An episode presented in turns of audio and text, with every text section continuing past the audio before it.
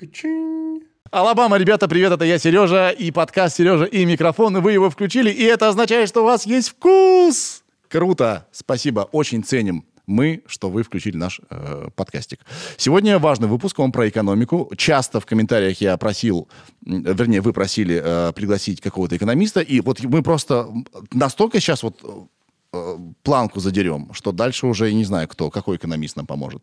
Сергей Гуриев э, у нас сегодня в гостях э, в телемосте из э, Парижа, из Парижу. И э, Сергей любезно нашел на нас время и довольно подробно и доходчиво, незаумным языком объяснил мне некоторые принципы э, экономики. Мы узнаем, почему мы платим такие налоги, как на это повлиять. Мы поговорим про криптовалюту, про Илона Маска и так далее, и так далее. Короче, это первый шажок к финансовой грамотности. Финансовая грамотность нужна. Кредиты брать? Кредиты это хорошо? Как вы думаете? А уверены? М? А что скажет Сергей? Сейчас мы все узнаем. Спасибо компании Вейрей за то, что существует подкаст э, «Сережа и микрофон». Если вы хотите стать частью Вейрей, во-первых, почитайте, что это такое, если вы вдруг не знаете. После того, как вы почитаете и офигеете, вы захотите там работать. И для этого у нас есть ссылка, которая будет и вот сейчас написана, и под видео. А для тех, кто смотрит видеоверсию, э, в общем, чекайте и работайте в лучшей компании на свете. Я благодарю нашу компанию мою команду Big Numbers заговорился. Эх, так хорошо шел. За то, что мы каждую среду, ребята, каждую среду в 12.00 выходим как часы. Никогда практически мы не задерживаемся. Все, давайте начинать. И чё? И чё, и чё, и чё? Ну и все, погнали. Сережа, это я. Микрофон. А, здравствуйте, Сергей. Здравствуйте, Сергей. Начинаем наш телемост Москва-Париж. Вы же в Париже сейчас? Я в Париже сейчас. Я вам хочу сказать огромное спасибо за то, что вы на меня, идиота, нашли время со мной поговорить. Я это очень ценю. Э, я даже не знаю, как вас благодарить. Спасибо большое. Спасибо за то, что вы меня пригласили. Уф, я вас хотел представить сейчас, и я это сделаю. Э, и если что-то я неправильно скажу, вы меня, пожалуйста, поправьте. Но я сразу хочу добавить в ваше резюме еще одну э, значит, строчку, что вы хакер. Я, я серьезно говорю. Значит, мы сейчас минут 15 все это, весь сетап настраивали, и Сергей а, Маратович, я вам хочу сказать, реально сечет в технике. Вы сейчас запустили камеру э, с часов да, у себя на руке. Вау! Круто! Это вынужденная, да, навык это, приобретенный? Это Apple, это Apple Technology, это компания Apple. На самом деле это занимает одну кнопку, да. Но это вынужденный скилл. Вы прошлый год, наверное, весь, э, да, из дома общались да. с миром. Да, безусловно. В прошлом году я много общался с людьми из э, России, Франции, Америки по Zoom. Я открыл свой YouTube-канал и действительно многому научился. При этом я жил в загородном доме, у меня не было никаких помощников, да и сейчас в офисе тоже у меня нет никаких помощников, я делаю все сам, и как вы правильно говорите, у меня есть веб-камера, у меня есть профессиональный микрофон, у меня есть iPhone, у меня есть петличный микрофон, штатив, и все это, к счастью, сейчас очень просто и очень хорошо работает. Да, мы вас прекрасно видим, прекрасно слышим. Итак, э, к вашему резюме. Вы доктор экономических наук, на случай, если кто-то не знал. Так ли это? А, вы это... были ректором экономической школы экономики. Российская экономическая школа. Да, э, я думаю, как-то странно, два слова экономика в одном. Она же не так звучит. Экономическая школа экономики? Это... Российская экономическая школа, да. Да. да. Вы... Российская экономическая школа, э, школа экономики. Да, извините. Э, вы главный, вы были главным экономистом Европейского банка реконструкции и развития до 2019 года, верно, да? И вы с 2013 года профессор экономики Парижской школы политических наук. Да, это интересный институт. Он, его название трудно перевести на русский язык. Часто просто говорят Сианспо. Вот у меня на, крышке, на кружке написано Сианспо. Это потому, что это не совсем школа, не совсем институт, не совсем университет. Это такое отдельное учреждение, которое занимает особое место во французском образовательном пространстве. Вообще во Франции слово университет означает общедоступное высшее учебное заведение, а селективные учебные заведения называются либо большие школы, как а, нормальная высшая школа или политехническая школа, или вот такие а, скромно называющие себя великие учреждения, как Сианспо. Институт политических исследований, Школа политических наук, как угодно переводите, но обычно по-русски сейчас говорят просто Сьенспо. Да. А, о чем этот подкаст? Значит, смотрите, а, я вам уже писал, мы вчера с вами пообщались в, в мессенджере, я сюда зову разных людей, которые невероятно, э, невероятно эксперты в своих областях, и задаю э, значит, вопросы со своей колокольни. Где-то я больше знаю, где-то меньше. В экономике я не смыслю вообще ни черта, поэтому вот, вот представьте, что вы сейчас говорите э, с выпускником вот, э, детского сада, вот он даже еще в школу не пошел. У меня значит, вопросы будут так или иначе сводиться все вот к чему. Почему все именно так? И может ли быть по-другому? Потому что я вообще даже не понимаю, как это все работает э, в мире. И первый вопрос, наверное, вот такой будет. Вы же получали образование в Советском Союзе, да? А насколько эти знания, полученные тогда, э, применимы вот к дню сегодняшнему? Э, насколько, иными словами, экономика гибкая вещь? Насколько она меняется? Или это такая достаточно фундаментальная вещь, времена меняются, а экономика остается экономикой? Сергей, а вы учились в Советском Союзе в ВУЗе? Вы да. проходили такой предмет, как политическая экономия социализма? Ну, в ВУЗе я не учился, я учился в школе. А в ВУЗ я уже учил, значит, ходил при Р- России, да.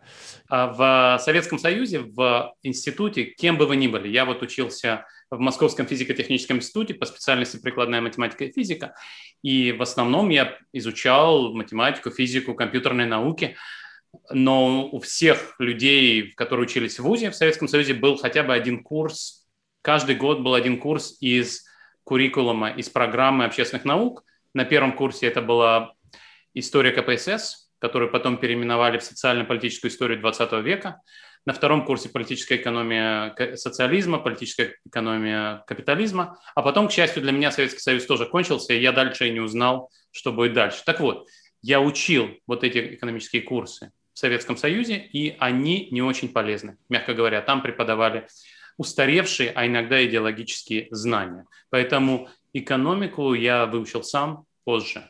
Я сейчас действительно являюсь экономистом, профессором экономики. Французское государство считает, что я квалифицированный преподаватель и исследователь в области экономики. В России я защитил диссертацию на соискание доктора экономических наук, как вы правильно говорите. И, как вы сказали, я был даже главным экономистом. В этом смысле я считаю себя экономистом. А, но это не благодаря тому, что я выучил в советском университете. То было не очень полезно.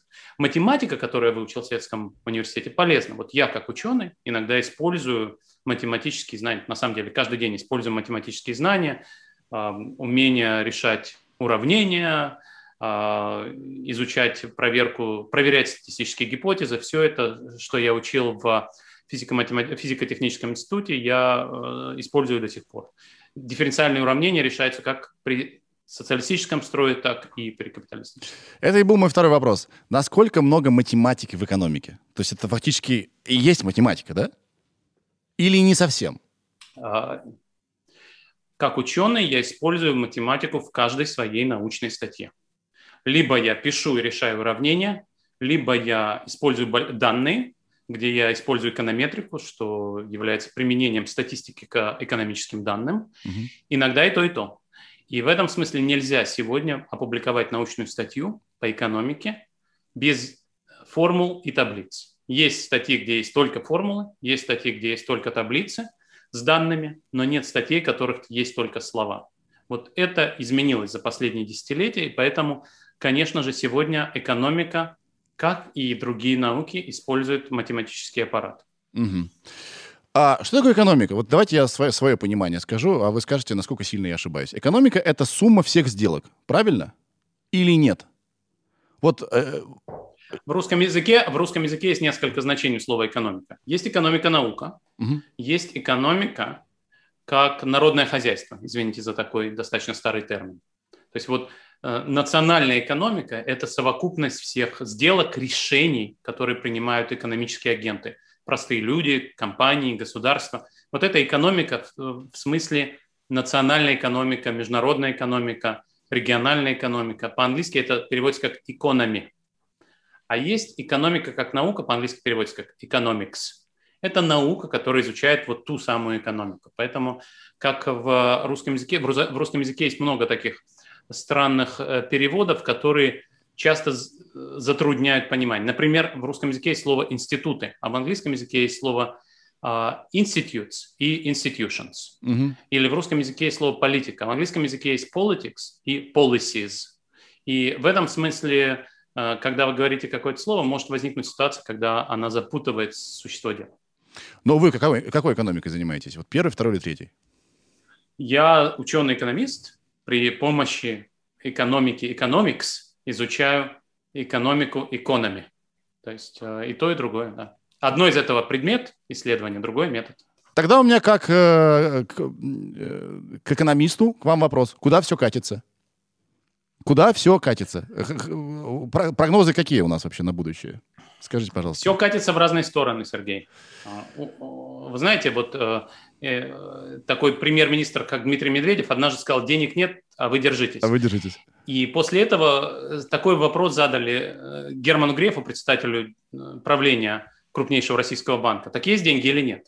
Когда председатель банка говорит, денег нет, конечно, это может привести к банковской панике. Да. Поэтому Герман Греф, чтобы не противоречить председателю правительства, с другой стороны, не спровоцировать банковскую панику, сказал, у кого как, у кого-то деньги есть, а у кого-то денег нет. Так и здесь. У кого-то катится в правильную сторону, у кого-то в неправильную. Это, кстати, очень важная вещь, потому что а, понимание того, что нужно смотреть не на среднее развитие событий, вот не просто на рост ВВП, не просто на какой-то усредненный процесс, а нужно смотреть на различия между людьми, что происходит с богатыми, с бедными, со средним классом, как устроено благополучие женщин и мужчин, как устроено благополучие коренного населения или иммигрантов. Вот это то, чем экономисты в первую очередь занимаются сегодня. Их заботит проблема неравенства, неравенства богатства, неравенства возможностей, возможностей неравенства доходов потому что у всех все по-разному. Есть люди, для которых прошлый год был лучшим годом в жизни, есть люди, для которых это была катастрофа. У меня такой наивный вопрос. А, окей, сейчас все работает, как мне кажется, во многом потому, что есть а, богатые люди, да, и э, есть небогатые люди, да, и небогатые люди стремятся быть богатыми, и все это так вот работает. Возможен ли мир, в котором у всех равный доход? Это Э, э, вот современная текущая вот, вот, э, вот экономика, она под это подстроена или все парализуется? Это невозможно. Сергей, люди работают не только для того, чтобы разбогатеть. Есть много людей, которые используют другие стимулы, стремятся не просто к сумме на банковском счету.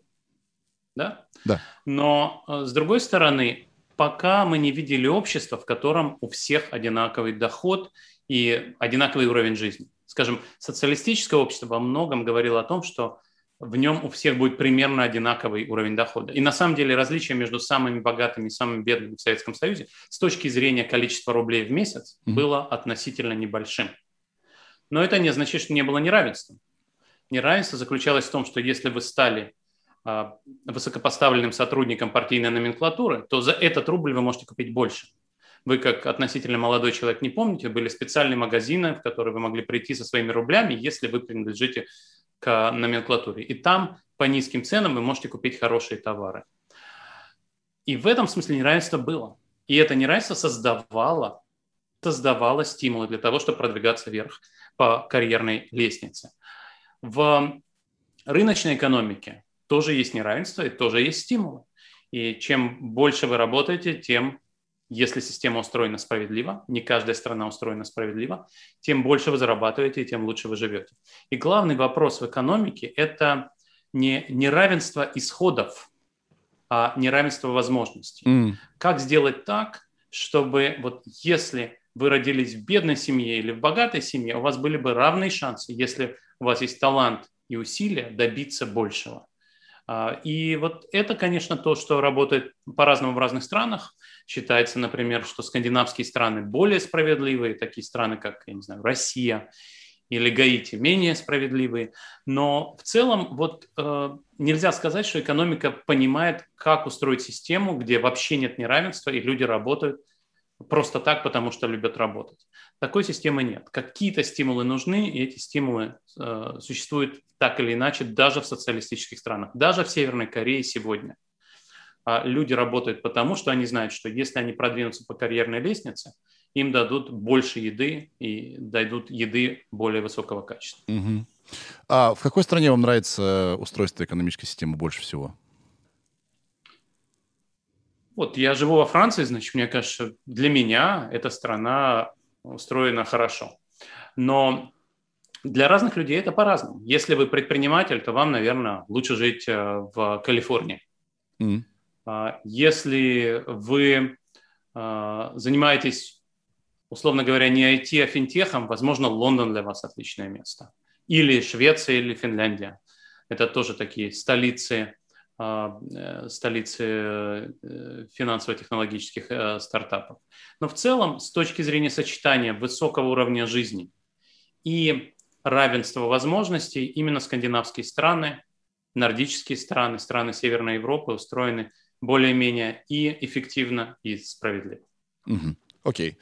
А, я немножко буду в разные стороны стрелять, да, это, может быть, хаотично покажется.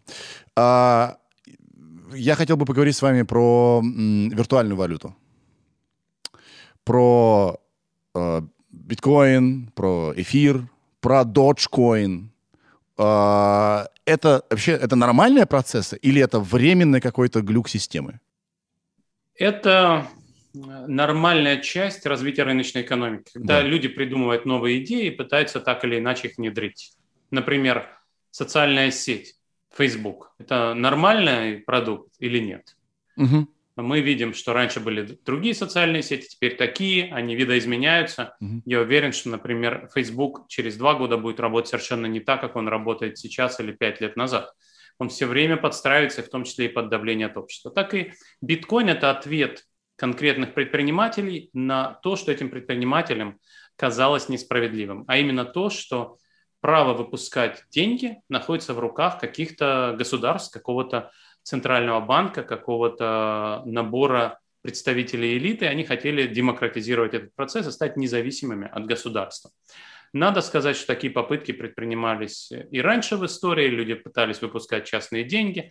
А, в случае биткоина, биткоин – это относительно неудобная платежное средство по нескольким причинам. Во-первых, количество транзакций, которое обрабатывается в системе биткоин, очень небольшое. А, биткоин работает медленно, неэффективно. Кроме этого, потребляет огромное количество электроэнергии, потому что, чтобы майнить, нужно а, иметь большие компьютерные мощности. И в этом смысле биткоин – это не решение проблемы частных денег. Э, в принципе, мир пришел к тому, чтобы выпускать именно деньги центральными банками. И в некотором роде, что бы люди ни говорили, валюта центральных банков работает относительно неплохо. Например, вы как молодой человек, наверное, помните все равно инфляцию начала 90-х. Да. Помните, что у вас есть рубль, сегодня на него можно купить одно, а завтра гораздо меньше. В мире сегодня инфляция практически побеждена. И это результат работы макроэкономистов, которые а, построили соответствующие институты Центрального банка, специальные модели, которые позволяют управлять, эм, а, управлять макроэкономикой для того, чтобы так или иначе бороться с инфляцией. Если с инфляцией есть проблемы, так это то, что она а, в некоторых странах иногда является слишком низкой. Вот, поэтому, поэтому нельзя сказать, что э, биткоин решает какую-то важную общественную проблему. Конечно, странно, что до сих пор у нас есть бумажные деньги. Это действительно такая странная вещь. А почему это странно? Мне что... кажется, это же здорово. Это энергонезависимый э, объект. То есть э, сервера с, все остановятся, и не будет биткоина. И это я же правильно понимаю эту систему? А, правильно понимаете, да. А деньги я могу спрятать под подушку. То есть я могу сам лично вот, быть уверенным, что из моей подушки, там, грубо говоря, оно не исчезнет. Мне, а почему это странно с вашей точки зрения? А, то же, самое, то же самое относится и к золоту. Можете сказать, что из золота можно держать под подушкой. Почему вы э, используете деньги, а также электронные деньги, а не золото? Ну, потому что золото э, нужно куда-то носить, где-то хранить.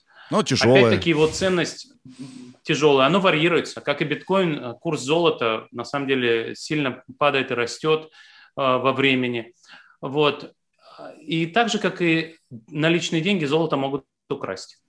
Вот одна неприятность э, с биткоином, надо сказать, в том числе, и с наличными деньгами, если вор вытащил вас из кармана купюру, вам трудно доказать, что это ваша купюра. С э, цифровым рублем это сделать будет уже труднее. Ваш счет в банке сегодня украсть очень трудно, потому что есть контракты, есть обязательства. Вы сможете доказать, что это был мой счет, а вот эту транзакцию провел не я, потому что я не приложил свой палец или не подписал какую-то бумагу. Вот. Биткоин, как ни странно, решает проблему того, что у вас украдет деньги центральный банк или государство. Представим себе, что вы какой-нибудь оппозиционер в стране, где э, властью обладает какой-то нехороший человек. И он хочет, чтобы вы не получали финансирование каких-то независимых источников. Да. Так вот, биткоин решает эту проблему, потому что э, этот человек не увидит вам ваши банковские переводы. А биткоин – это некоторое анонимное средство платежа. Ну, в разных странах теперь это работает немножко по-другому, но до сих пор существуют анонимные криптовалюты, включая биткоин. И поэтому вот если вы боитесь репрессивного правительства, репрессивного центрального банка, то биткоин решает эту вашу проблему. В этом смысле анархисты, которые верят, что весь мир представляет собой заговор глобального правительства и хотят защититься от этого глобального правительства, они могут использовать биткоин.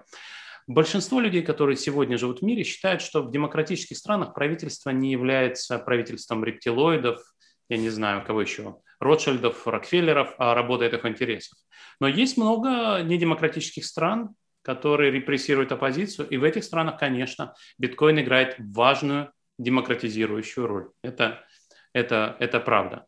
Но надо помнить, что наличные деньги действительно во многом полезны. С другой стороны, именно наличные деньги можно украсть, и кроме того, наличные деньги могут использоваться для финансирования незаконной экономики.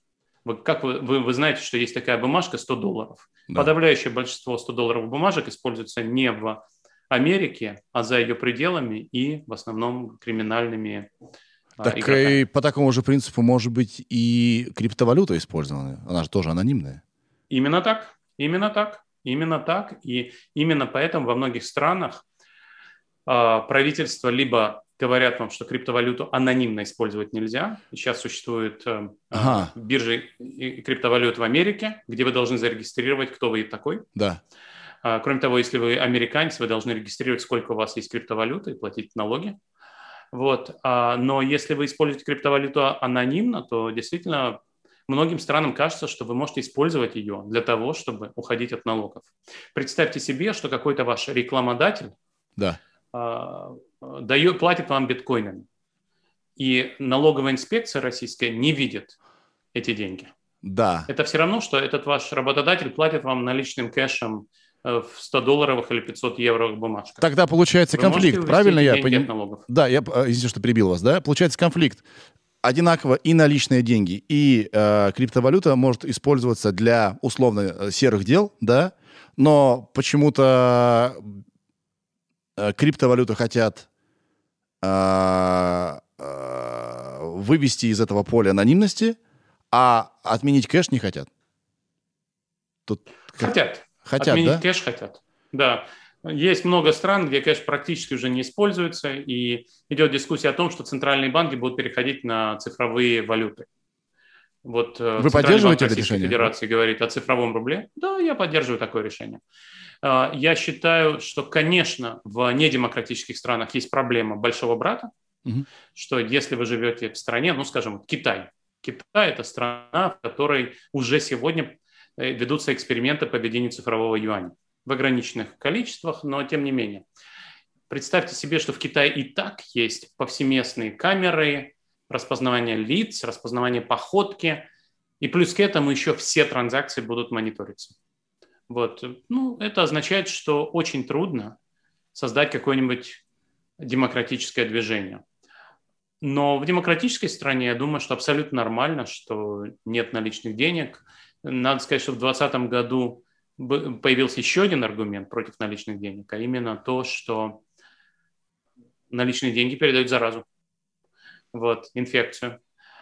Но в целом, конечно, основное движение заключается в том, что наличные деньги – это средства платежа в серой экономике или в черной экономике. И, конечно, любое правительство, которое хочет собирать налоги, будет стремиться избавиться от этого. Хм, а как же презумпция невиновности? Почему все сразу э, расценивается как некий, некий серый инструмент? В налогах нет презумпции невиновности, Сергей. Да. Когда э, приходит к вам налоговая инспекция, презумная, презумпция невиновности меняет знак. А, вы, э, вы, вы получаете письмо из налоговой инспекции, которое говорит, ой, мы у вас тут нашли такой-то доход, докажите, что он легальный. Да. Поэтому это в некотором роде абсолютно, абсолютно нормально. Но с другой стороны, понимаете, если вам нечего стесняться, то э, и казалось бы, казалось бы, в чем тут, в чем тут проблема.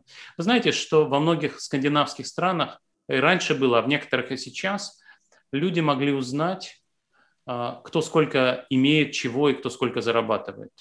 А, там был и есть, сейчас в Норвегии есть а, доход на богатство, да. и в принципе вы можете запросить, сколько ваш сосед имеет как, каких активов. И люди как-то живут. Вот, ничего в этом страшного нет. А у вас есть э, имущество в виртуальной валюте? Нет. У меня нет. В криптовалюте, простите, в криптовалюте, в криптовалюте. В криптовалюте нет, да. У да. меня есть финтех-карточка. Знаете, есть такой известный финтех с э, российскими корнями Револют. Вот у меня есть карточка Револют. Вот э, у меня есть другие цифровые активы. А где вы храните все свои а, а безналичные вы, деньги? А где вы храните все свои деньги?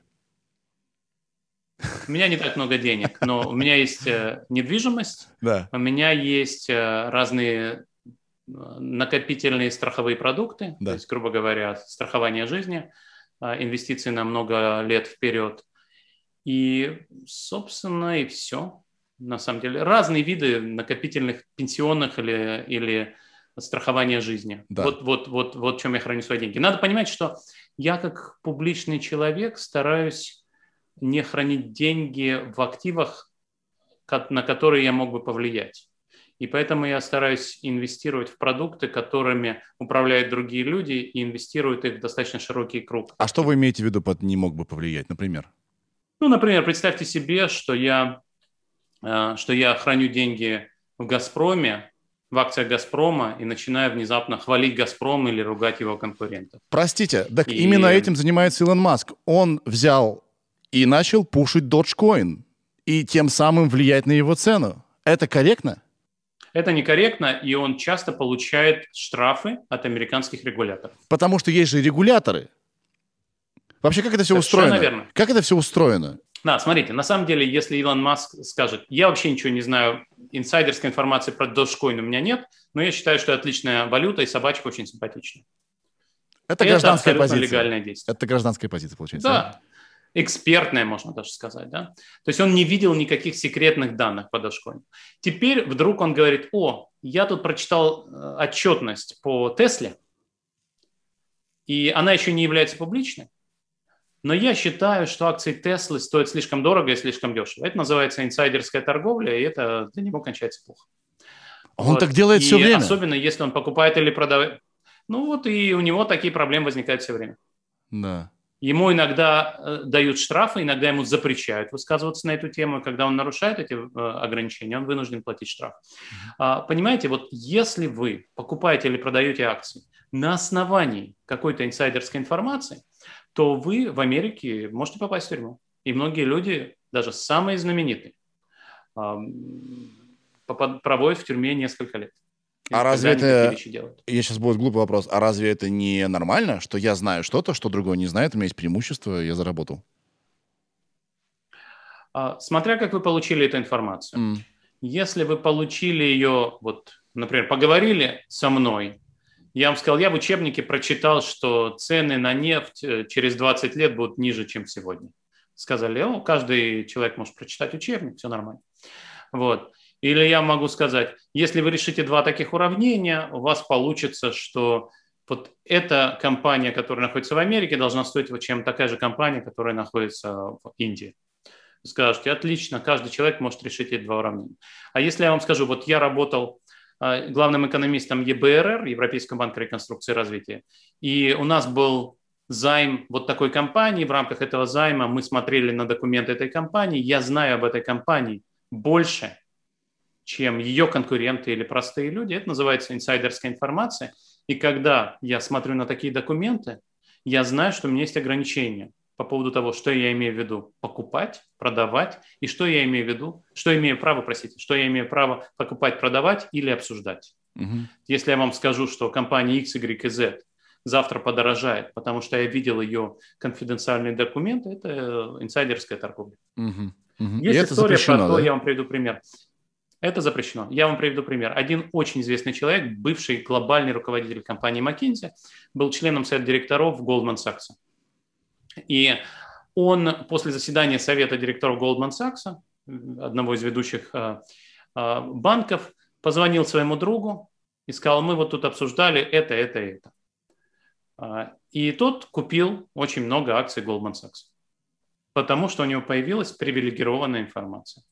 Обоих посадили в тюрьму. Они говорят, что они правы, но американское правительство считает, что оно доказало, что был вот такой телефонный обмен, который составляет предмет преступления инсайдерской торговли. Насколько много вообще такой вот грязи в экономике? Мне кажется, зная человеческую природу, много. Но я могу ошибаться? А, ну, в целом, э, в целом, конечно, люди часто пытаются обмануть друг друга. И именно поэтому в экономике так много различных регулирований. Например, вы, когда приходите покупать еду, на ней написано, здесь столько-то калорий, столько-то искусственных ароматизаторов. Насколько вы уверены в том, что на то, что написано на бумажке, это правда? Это тоже предмет работы государства, которое хочет сделать так, чтобы производитель этой еды вас не обманул. Угу и вы доверяете государству, вы платите налоги государству для того, чтобы то, они назначали инспекторов, проверяющих, которые бы проверяли соответствие вот этой информации. Более того, вы платите налоги государству, чтобы оно заставляло компанию раскрывать такую информацию, не обманывало вас. Мы говорили о, о фондовом рынке.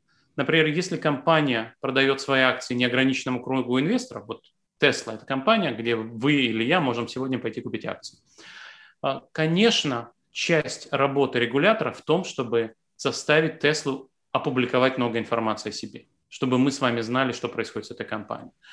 Почему? Потому что для каждого из нас слишком дорого проверять, раскрывает информацию Тесла или нет, правдивая или нет. И поэтому мы делегируем эту функцию государству, которая пытается предотвратить обман или неполное раскрытие информации. И всегда экономика устроена именно так, что мы ищем оптимальное решение. Нужен ли регулятор? Или можно, например, положиться на суд? Например, есть такое решение. А, мы с вами договорились о чем-то, я вас обманул, вы подали на меня в суд, никакого государства нет, кроме судьи. Да? Вот есть суд, но да. суд это не регулятор. Я а, по решению суда заплачу вам деньги. Это другое решение. Есть а, решение, связанное с репутацией я вас обманул, вы написали об этом в, своем, в своих соцсетях, и больше никто со мной не имеет дела. Да. Да, все эти решения э, так или иначе работают по-разному в разных ситуациях. И часть исследовательской повестки для экономистов, вот такие люди, как я, работают над тем, чтобы понять, где нужны суды, где нужны регуляторы, а, что с этим совсем делать? А, вы сказали, что у вас часть денег в долгосрочных активах. Как-то так вот вы сформулировали. Я могу э, плохо это воспроизвести. Как можно быть в чем-то уверенным? Я, долгосрочно это, видимо, 10-15 лет. Ведь явно же не 2-3 года. Как можно быть в чем-то уверенным, если все постоянно меняется? Да, именно. Понимаете, это на самом деле очень правильный вопрос для российского гражданина. В России все постоянно меняется и очень быстро. Люди, которые живут в России, думают, что обсуждать будущее бессмысленно, потому что все равно, ну, во-первых, от меня ничего не зависит, а во-вторых, будущее через 10 лет абсолютно непрогнозируемо. Оно не прогнозируемо на 3 года вперед. Вот если вы сегодня посмотрите на большинство российских э, вкладчиков, их деньги хранятся на депозитах год, два, три максимум. Да. И вы абсолютно правильно говорите, что на 10 лет вперед ничего нельзя прогнозировать. И я вас перебью быстренько. Вот, Запомните но... мысль, одну секунду. Да. И именно с этим связан взлет э, инвестиций краткосрочных сейчас. В прошлый год просто да. все, все банки делали прибыль, э, большинство денег, именно на инвестициях. Что люди хотят за маленький период времени быстренько заработать денег. Никто не хочет, никто не верит в какие-то долгосрочные эти игры. Совершенно верно. А, что делают люди, которые живут на Западе? Они думают, что они собираются дожить до пенсии. Так? Глупцы. Вот. Я думаю, что и мы с вами, О, да? глупцы. и мы с вами собираемся дожить до пенсии. Ну, как Да. получится. Соответственно, к этому надо готовиться. Если вы собираетесь дожить до пенсии, то сегодняшние сбережения нужно куда-то инвестировать. Часть вы можете инвестировать в недвижимость. Недвижимость никуда не денется. Но не нужно думать, что если недвижимость никуда не денется, она будет приносить вам прогнозируемый доход. Потому что недвижимость важна не сама по себе, а то, сколько она принесет вам денег как э, арендной платы, например. Да? И, как ни странно, в зависимости от процентных ставок недвижимость может стоить дороже или дешевле. Вот, например, в прошлом году российское правительство решило субсидировать ипотеку. Да. Это немедленно привело к росту цен на недвижимость. И это Да. запустило Сейчас- весь рынок. Все квартиры, что не продавались, все продались. Все начали... э, риск идти в ипотеку стал меньше, меньше потом заплатишь, и все сдвинулось с места. Я купил квартиру. Я вас поздравляю, вы правильно все сделали. Когда процентные ставки ниже, то стоимость таких активов, как э, недвижимость, выше. Почему это так? Потому что э, на самом деле ценность недвижимости – это не стоимость квадратного метра, а та арендная плата, которую готовы платить за то, чтобы жить на этом квадратном метре. И когда субсидии по ипотеке закончатся, недвижимость подешевеет. Или, может быть, она подорожает, но не так сильно, как она подорожала бы, если бы процентные ставки субсидировались. Поэтому, когда вы инвестируете в недвижимость, недвижимость никуда не денется, но ценность этой недвижимости может увеличиться или уменьшиться.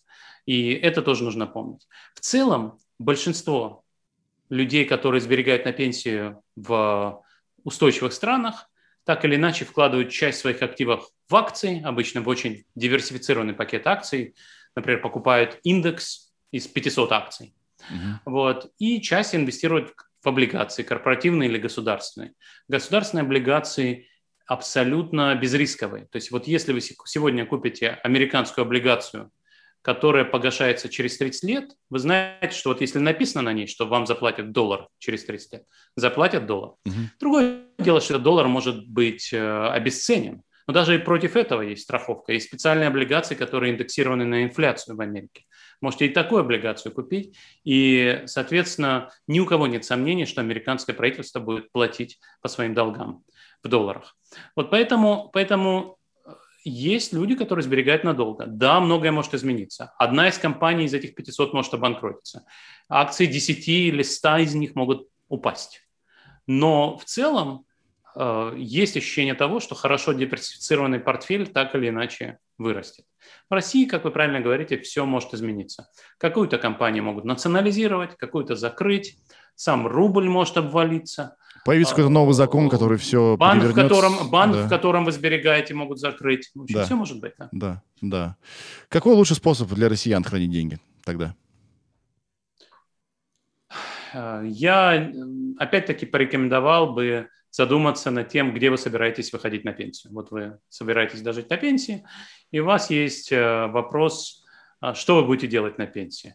Хотите ли вы иметь свою квартиру, например? Тогда вам нужно копить на нее, покупать на ее в ипотеку и так далее.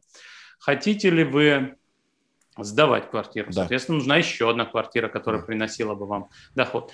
А Вы можете купить диверсифицированный портфель российских акций, если вы собираетесь жить в России. Можете купить портфель э, российских, э, облигаций российского правительства. Но в целом, конечно, риски в России гораздо больше, чем, э, чем в других странах. И лю- люди, которые собираются жить не в России, они, конечно, инвестируют в нероссийские активы. Мгм. Понял. А как вы думаете, в чем фун- фундаментальная слабость экономики в России, если ее такая есть? Где, вернее, где слабое место, где узкое место, где слабое место? Или, или все как везде, просто вот так получается? И все как везде, и есть и российские особенности. А, Вы знаете, как э, писал Лев Толстой в Анне Карениной? Все счастливые семьи похожи друг на друга, а все несчастливые, несчастливы немного по-разному. Так вот, у российской экономики есть много неэкономических проблем. Это не экономические проблемы, связанные с тем, что у нее плохие так называемые институты. Правила игры в России устроены не так, как нужно, чтобы а, в экономике было больше инвестиций и экономического роста. А, Судебная система не является независимой, судебная система не является эффективной, Законы принимают люди, которые не заботятся о нашем с вами благе. Вот вы знаете, кто представляет вас в российском парламенте? Нет. Есть люди, которые представляют ваши интересы, заботятся о ваших интересах? Нет.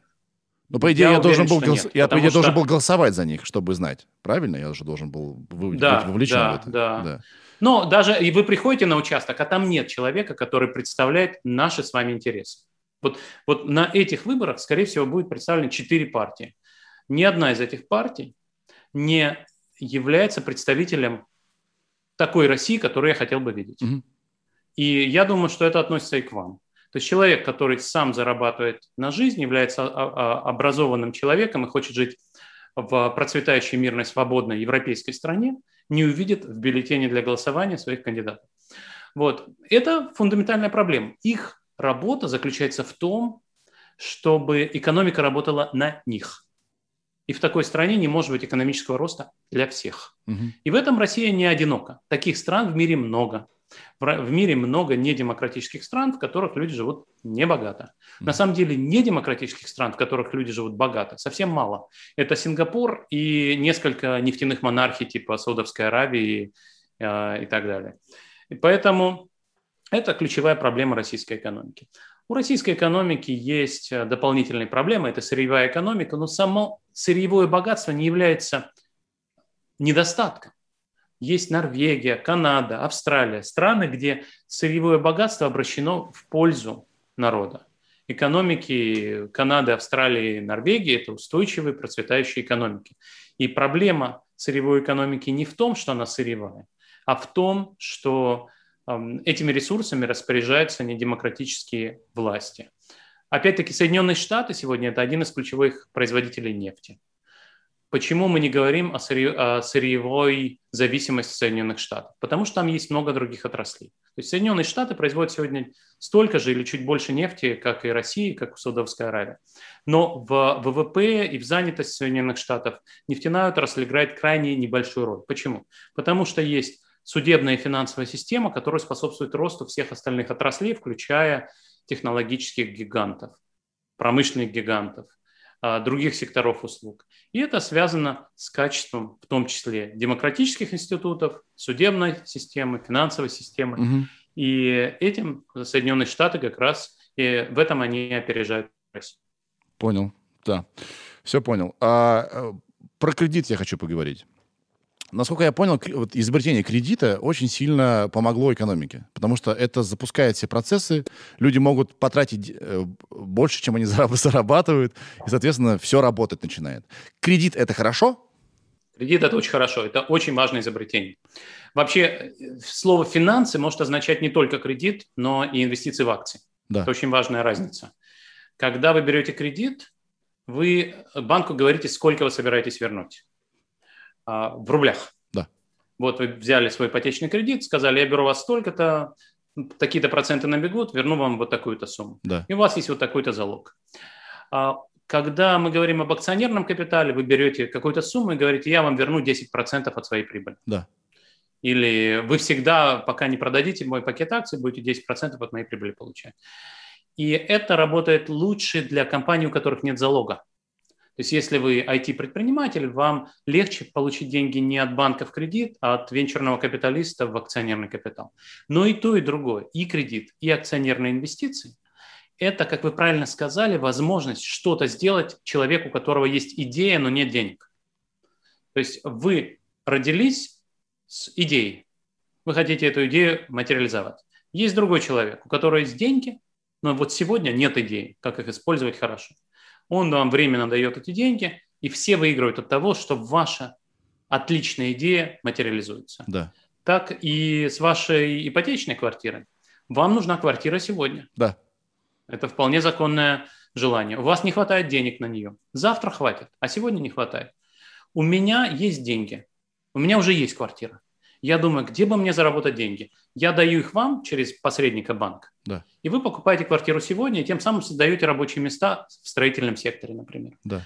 Это замечательная идея, это одно из ключевых, ключевых изобретений человечества. Многие люди в России, э, хотя э, кредиты берут очень многие, но а, отношение к кредитам как к чему-то очень страшному и плохому, и прямо ты, ты как будто нашкодил.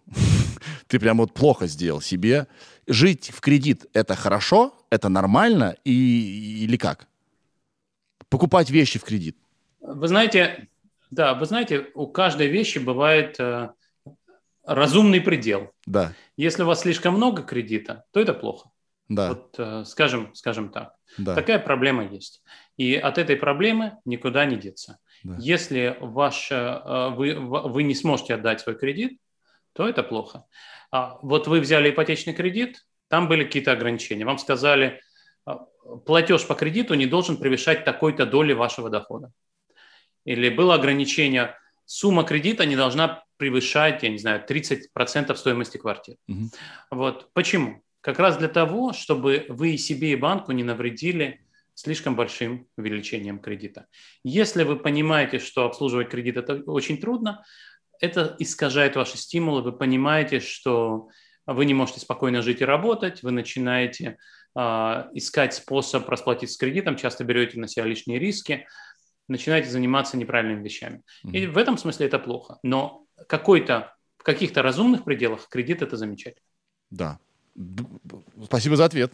А, кстати, есть же кредит, который помогает тебе выплатить кредит. То есть, вернее, цели, да, да, то есть ты можешь взять деньги на трактор, да, пахать поле, тем самым больше продавать и тем самым быстрее за трактор расплатиться. А покупка телевизора никак, э, только если это твоя работа, не смотреть телевизор, да, никак не помогает быстрее за него расплатиться. Да. А, Вы но... абсолютно правы. Да. На, самом деле, на самом деле большинство бизнеса так или иначе используют внешнее финансирование. То есть люди, которые берут кредит, чтобы открыть бизнес угу. и, или купить завод, трактор, станок, это абсолютно нормальное явление. Но нет ничего страшного в том, чтобы купить телевизор, если вы знаете, как вы расплатитесь по этому кредиту.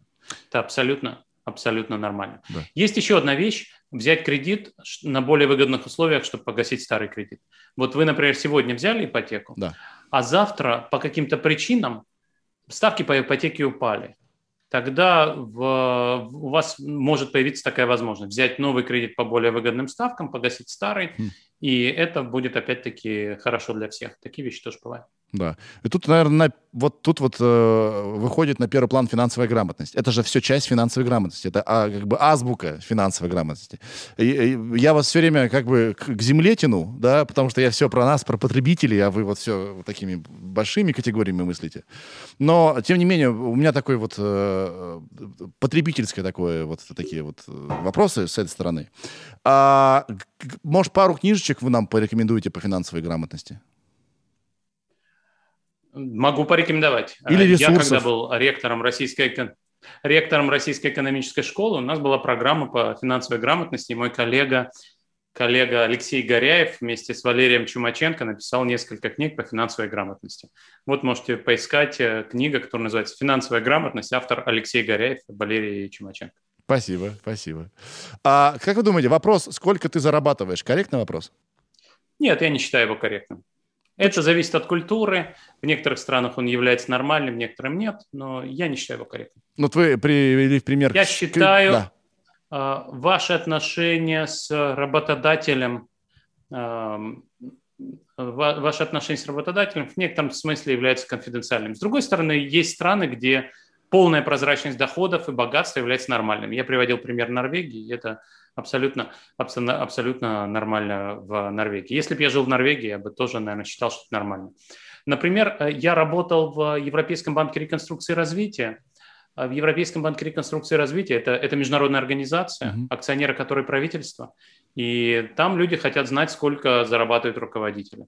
Моя зарплата не являлась публичной информацией, но было написано, что для людей вот такого-то ранга зарплата находится между вот таким и таким пределом. И это является абсолютно нормальным. Да. Расскажите, пожалуйста, про ваш онлайн-курс. Вы онлайн-курс запустили. Что это за онлайн-курс? Да, для спасибо кого большое.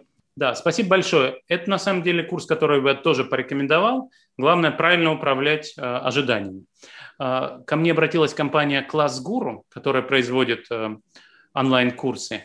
И мы записали небольшой онлайн-курс, э, где есть целый ряд материалов и где есть мои лекции на вопросы, которые задавал основатель а, класс-гуру Аркадий Резник, которые он считал важны для клиентов. И в некотором роде эти вопросы были относительно простыми, примерно на темы, на которых мы сегодня с вами разговариваем. И мы записали такой целый курс, где там честно написано, вот столько-то есть уроков, столько-то материалов, столько-то видео, в том числе моего. И на сайте Класс Гура можно купить такой курс. Он стоит, мне кажется, то ли 10, то ли 11 тысяч рублей. Да. Я всем рекомендую не нужно думать, что если вы... Можно ли взять его в кредит? Часа, Можно ли взять его в кредит? Это вопрос э, не ко мне. Наверняка, наверняка, наверняка можете обратиться в э, класс гуру и поговорить с ними. На самом деле вопрос с образованием в кредит – это очень хороший вопрос, потому что когда вы покупаете образование, вы не знаете, что вы покупаете по определению. Угу. Потому что когда вы все выучите, вы уже будете знать, полезно вам это или нет. Но до этого вы этого еще пока не знаете. И поэтому в образовании так важно а, так важна репутация. Да. Потому что если вот вы ко мне пришли и сказали, «Э, я хочу вам заплатить потом, когда все выучу. Я говорю, а как я вас заставлю потом заплатить, если вы уже и так все будете знать? Вы скажете, ой, мне не понравилось, до свидания. Вот поэтому, а, если, а, если приводить такой пример с класс-гуру, наверное, они не позволят вам взять этот курс в кредит. Но в целом есть образовательные кредиты, студенческие кредиты во многих странах, где, впрочем, университет получает деньги сразу, а вот студент берет кредит где-то еще. Да. У банка, у государства. А, такого, такого рода продукты есть. На онлайн-курсы, мне кажется, пока такого рода кредиты не распространяются. Но этот курс я всем рекомендую. Одну вещь, которую я хотел сказать. Нужно управлять ожиданиями. Все, что я там говорю, полезно. Но не нужно думать, что за три часа лекции, за три часа разговора со мной можно узнать какие-то сверхъестественные вещи по экономике. Э, полная магистрская программа по экономике – это два года. И э, даже после этого вы не станете профессором экономики. Ну, иными словами, вы говорите для всех, но вообще прям для всех. И для тех, кто занимается бизнесом, и для таких обывателей, как я, который бизнесом относительно занимается, да, то есть у меня есть ИП, но это совсем не то же самое, что торговать пароходами. Это скорее курс для обывателей, угу ну или для бизнесменов, которые не сталкиваются, я не знаю, по своей работе с ценными бумагами или, или финансовыми инструментами. Потому что если вы работаете на финансовом рынке, так или иначе что-то знаете. Да. И в этом смысле, в этом курсе вы увидите много вещей, которые вы так иначе уже знаете. Но основная идея этого курса как раз отсутствие предварительных требований. Супер. Для того, чтобы взять этот курс, не нужно ничего знать. Супер. И в этом смысле это полезный вводный курс, и я его всем рекомендую. Надеюсь, у нас еще есть время у нас есть еще немножко времени? У меня есть два да, очень важных да, для меня вопроса. Времени. Спасибо, да. спасибо большое. У меня да. есть два вопроса. Первый а, про налоги. Вот я ИП, уже много лет, 6 или 7, и я плачу налоги. И есть некий процент налоговый, который я уплачиваю. Спасибо, у меня э, самый минимальный из всех возможных. Да, 6% я плачу. П- а почему, кто вообще ответственен за вот эту цифру, что ты, вот мой, значит, дружок Сережа, платишь вот такую-то цифру со своих доходов. Почему это не 1%, почему не 0,5%, не 80%? Как это работает и как это изменить? А, на этот вопрос мы уже с вами отвечали. Oh. У вас должен быть представитель в парламенте. Mm. Вообще говоря, в нормальной стране эти решения принимает парламент. И это компромисс между людьми, которым нравятся высокие налоги. Например, если я Э, бюджетник, я зарабатываю тем больше денег, чем больше денег у государства, я скажу, предприниматели должны платить не 6%, а скорее 10%. Вот. А есть партия, которая представляет предпринимателя. Она говорит, скорее нужен 1%. Вот. И э, все эти решения принимаются в политической системе. В диалоге. В парламенте. Знаете, да, был такой председатель парламента Борис Грызлов, он сказал, парламент это не место для дискуссий. Так вот, наоборот, парламент это место для дискуссий. Парламент это место, где принимаются компромиссные решения, которые так или иначе являются продуктом консенсуса, ну или, по крайней мере, договоренности между разными слоями общества. Что такое политика? Политика – это как раз и решение э, конфликтов между людьми. У всех людей разные предпочтения. Мне хотелось бы, чтобы государственные деньги инвестировались в образование. Вам, чтобы они инвестировались в дороги. Как мы решим этот конфликт? Мы каждый проголосуем за партии, и эти партии так или иначе в парламенте примут бюджет. И, может быть, для того, чтобы финансировать этот бюджет, не нужно 6%, достаточно 3%. Да. И все это политические вопросы. Налоги – это самый главный политический вопрос. То, что у вас возникает такой вопрос, означает, что в России, к сожалению, пока нет четкого понимания связи между политикой и кошельком. Абсолютно нет. Нет. И теперь оно у меня появилось. Я не думал, что это в диалоге решается. Я думал, что есть некий институт, который по каким-то формулам высчитывает это. Представляете себе? Вот настолько а, я Вы знаете, астра- нет, нет оптима... А я вам скажу, я вам скажу, Сергей, это очень важный вопрос. А, институт существует. Таких институтов много. Каждый из них может посчитать по разным формулам. Вопрос, что такое оптимальный налог? Для кого оптимальный? В этом, собственно, и есть политический конфликт. Да. То, что оптимально для вас, не обязательно оптимально для меня. И мы должны с вами договориться. Вот что является оптимальным для всего общества, где мы сможем преодолеть этот конфликт в диалоге в парламенте. И если ваших представителей в парламенте будет больше, чем моих, угу. то решение будет ближе к оптимальному для вас. Да. Это, это очень важно понимать, что нет единого гражданина. Граждане разные, у них разные предпочтения, у кого-то больше детей, для них важнее социальные пособия для, пособия для детей, инвестиции в образование. Кто-то живет в большом городе, для него важнее общественный транспорт. Все это совершенно разные вещи. И политика для того и нужна, чтобы решать эти вопросы. Не существует единой модели для всех. Есть компромисс между, может быть, модель будет одна и та же, но она будет максимизировать, она будет решать разные задачи.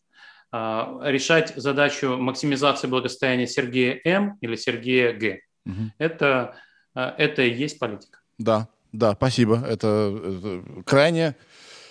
Это, это ответ, который я максимально понял сегодня. Это ответ, который я максимально понял. И вопрос вот какой. А, рубль. Вот я помню времена, когда он стоил еще до 30 рублей. Или в районе того. Сейчас он стоит, Ира, кстати, поздоровайся. У нас же Ира здесь. Привет. Ира, э, сколько стоит рубль сейчас? Скажи, пожалуйста. Вер... Ну, да. Вернее, доллар сколько стоит да. рублей. Да. 70 с чем-то сейчас. Я не, 72, я, да. Да, я, я перепутал слово. Значит, 72. Я помню времена, когда э, доллар стоил 30 рублей, а теперь доллар стоит 72. Заговорился. А, и почему так? От чего это зависит? Вот такой глупый вопрос, но я реально не врубаюсь.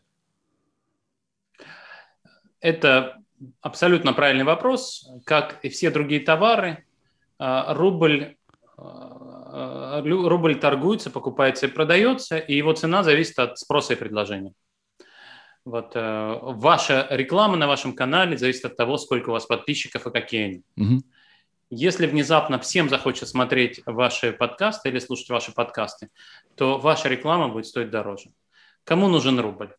Рубль нужен людям, которые покупают российские активы. Например, если вы хотите купить российскую квартиру, в конце концов ее нужно покупать за рубли, угу. даже если цена будет номинирована в долларах. Если вы покупаете российский экспорт, например, нефть. Соответственно, если в мире больше никому не нужна нефть, рубль дешевеет. Угу. Если все хотят продавать то, что находится в России, вывозить деньги в Европу, рубль дешевеет. Вот, собственно, и все. Понял. Есть просто два фактора. Два фактора. То, что Россия производит и продает за рубеж, это то, что называется экспорт-импорт, текущая мировая торговля.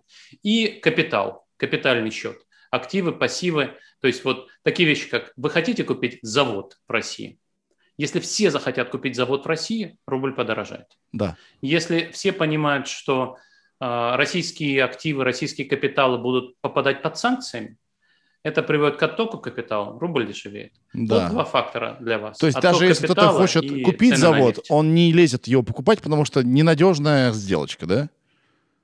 Да, да. Например, представьте себе, вы хотите купить завод, но вы думаете, что с вероятностью 50% у вас его отберет какой-нибудь полковник или генерал-лейтенант. Да. Это снижает ваше желание платить за него в два раза больше. Соответственно, в конце концов, это приводит к тому, что никому не нужны рубли, чтобы покупать заводы в такой стране, и рубль дешевле. То есть правильно ли я понял?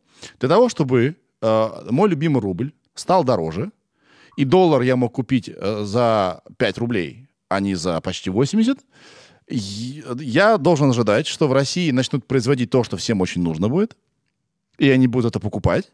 И плюс а, институты, как вы сказали, э, обеспечивающие стабильность и надежность инвестиций, будут работать лучше. Правильно? Тогда и рубль будет э, Сергей, дорожать.